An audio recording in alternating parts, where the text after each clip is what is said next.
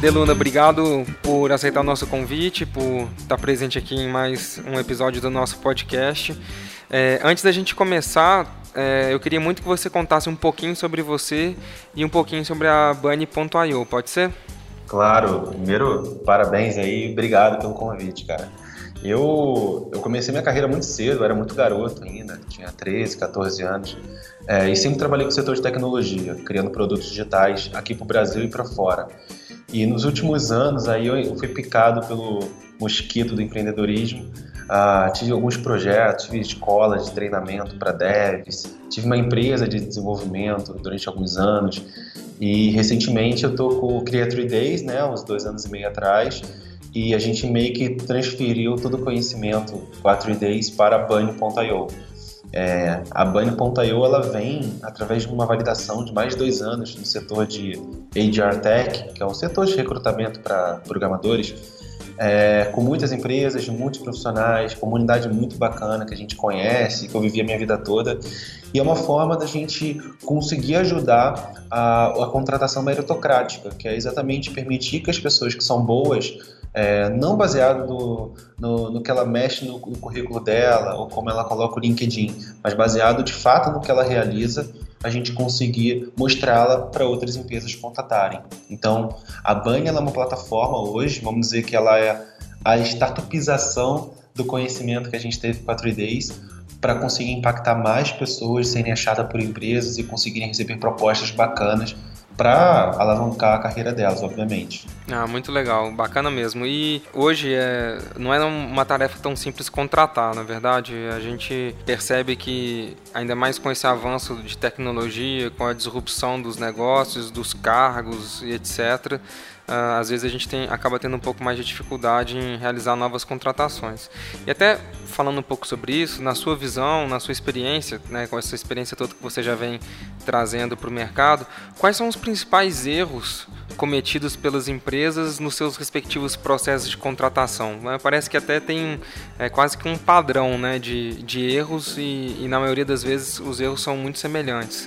Quais, quais desses assim você mais, mais vê ou, que são mais frequentes aí no seu dia a dia? É, a gente, cara, é muito difícil, né? A gente sabe que o RH hoje em dia de uma empresa, ele é muito atolado de coisas. Ele gasta metade do tempo dele com tarefas administrativas e não atrás de adquirir talentos.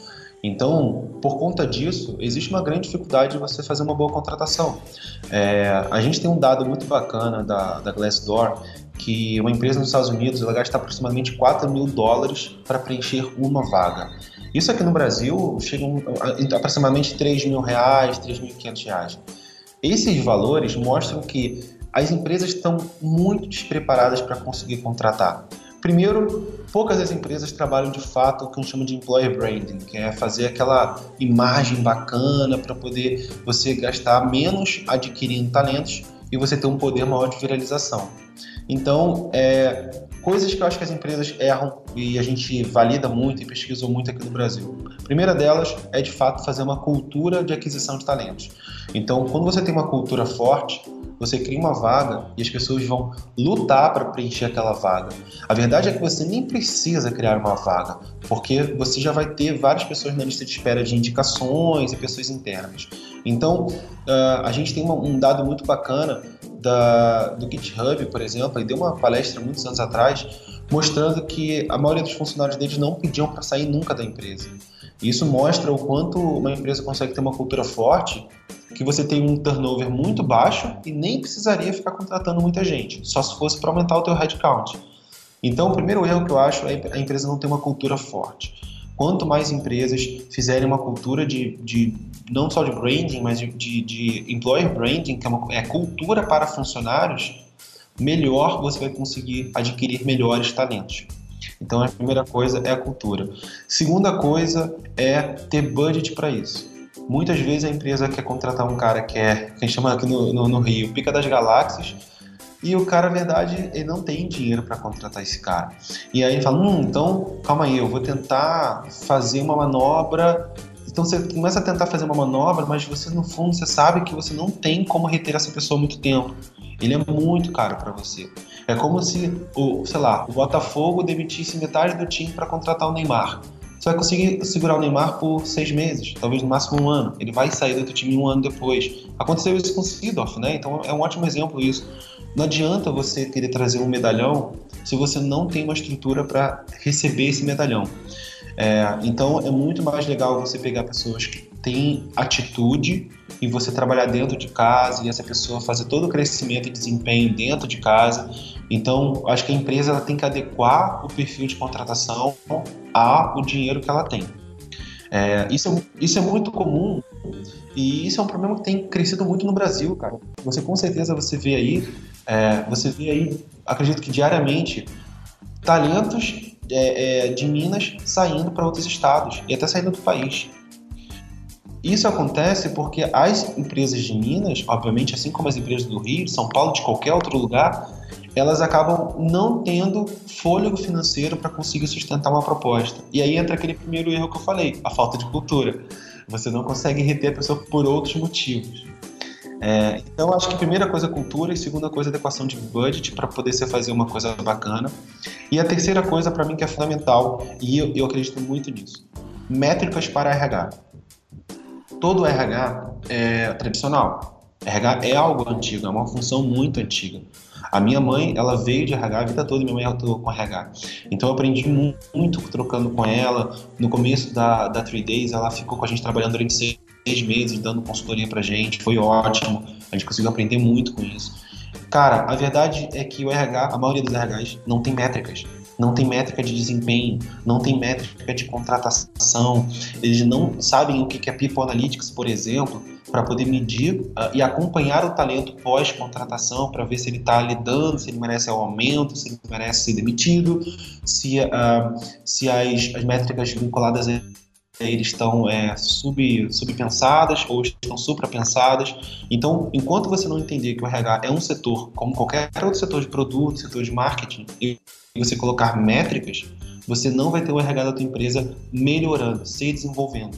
Acho que com esses três itens a gente consegue fazer uma contratação fantástica aqui na empresa. Ah, muito legal. E, e, falando um pouco sobre isso, né, desses, dessas métricas uh, mais adequadas, eu achei muito interessante isso que você comentou agora com relação a, a metrificar um pouco mais as coisas para o RH, porque de fato a visão que nós temos uh, vou dizer assim, na maioria, não, vou, não quero generalizar, mas que muitos de nós temos, é, é que muitas vezes o RH ele realmente ele está mais relacionado a essa questão mais uh, de escritório, mais burocratizada, né, de é, ver pagamentos, olhar o banco de horas, é, assinar as férias lá para a pessoa, etc. E pouca relação com isso, né, de estar tá sempre com um processo seletivo funcionando, é, buscar essas todas essas questões que você está falando, né, de reforçar a cultura e em especial essa questão de métricas. Quanto mais o tempo passa, mais a gente vê é, o atrelamento de métricas a todo e quase que qualquer setor, na é verdade. Então, a parte de desenvolvimento tem isso, a parte de marketing, uh, uh, recentemente a gente tem acompanhado no Brasil né, a importância que vem sendo dada para essa questão de métricas e ainda pouco se fala dessa questão de levar métricas para dentro é, do RH. Você falou de algumas delas, e eu sei que nem está no nosso, no nosso roteiro aqui de perguntas, mas você pode falar um pouquinho mais sobre isso, sobre essas métricas, ou algumas métricas que você sugeriria para um RH começar a medir, para dar os primeiros passos? Quais que seriam, ou quais que você julga assim, mais importantes para eles estarem ali medindo mesmo o pulso daquilo que eles estão fazendo? Legal, ótima, ótima pergunta. É, eu, gosto muito de métrica, né? Eu vim da área de produto digital, então tem, você não tem como ser um product manager se você não souber métricas. E, e, eu acho que o RH, de fato, ele tem que criar elas sim. E, e, alguns exemplos que eu dou. Primeiro, antes de você criar uma métrica, você tem que buscar dados sobre o seu setor. Então, algumas informações, por exemplo, super relevantes, que eu aposto com você que a maioria dos RHs não sabe.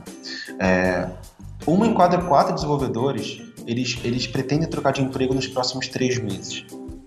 Cara, você sabia? Isso é um número tão, tão forte é, que o RH poderia monitorar. Muito, eu, quando eu falo RH, obviamente, eu estou falando recrutadores, tá? Não necessariamente só RH. Um CTO, se não tiver um RH, ele é o recrutador, ele é o RH da empresa, é um chapéu que ele veste. E assim como CEO e outros. Uh, então, a partir do momento que você sabe que uma em quatro, quatro, um em cada quatro, é difícil falar isso, não trava língua, um em cada quatro desenvolvedores pretendem trocar de emprego nos próximos três meses, o que, que você tem que fazer? Monitora essa pessoa durante um período que ele entrou numa empresa. Ah, pô, gostei do Joãozinho, gostei da Flávia. Ah, mas a Flávia acabou de entrar numa empresa. É, pô, quanto tempo ela está nessa empresa? Ah, dois meses. Tudo bem. Monitora ela quando ela passar do período de experiência, ou seja, quando ela virar o quarto mês, já pode entrar em contato com ela, porque ela já está próxima de sair daquela empresa. Eu sei que parece um número muito curto, mas é assim que funciona. E, e ainda digo mais, é uma mudança da geração, da geração Y, geração Z, que muita gente gosta das palavras gerações. Eu também, às vezes, eu também não concordo muito com o conceito de criar gerações, mas existem dados, então a gente tem que olhar os dados de gerações. Esse número está cada vez reduzindo mais. As pessoas estão ficando menos tempo numa empresa. Então, uh, eu acho que o cenário tem que ser muito bem analisado. E a gente tem essas informações muito legais. É, por exemplo, tem algumas informações que a gente usa muito aqui para conversar com algumas empresas, é, voltada para o setor de, de recrutamento. Né?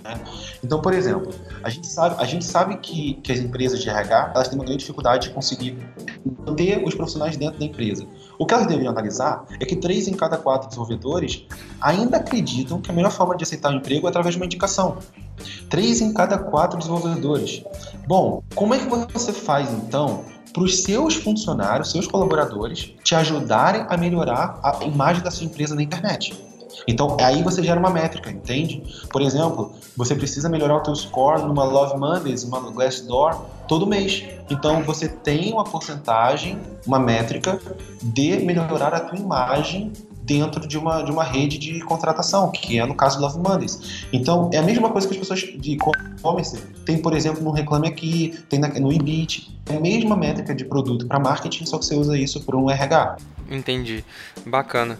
É, e falando um pouco, ainda de, não exatamente dentro das métricas, mas que tem uma relação direta, talvez um pouco, um pouco menos direta, talvez um pouco mais indireta nesse assunto ainda, um pouco relacionado a métricas. É, como que você vê essa questão da retenção de talentos e quais dicas você daria para quem está nos ouvindo uh, para que eles consigam reter melhor os seus, os seus funcionários? Por exemplo, você está citando aí esse caso de é, que é até temerário, né, da rotatividade uh, para um setor específico, né, uma vaga específica. Então tem um giro muito alto aí em torno de três meses, um número alto de pessoas que trocam ou estão buscando trocar de emprego é, num período curtíssimo de, de prazo.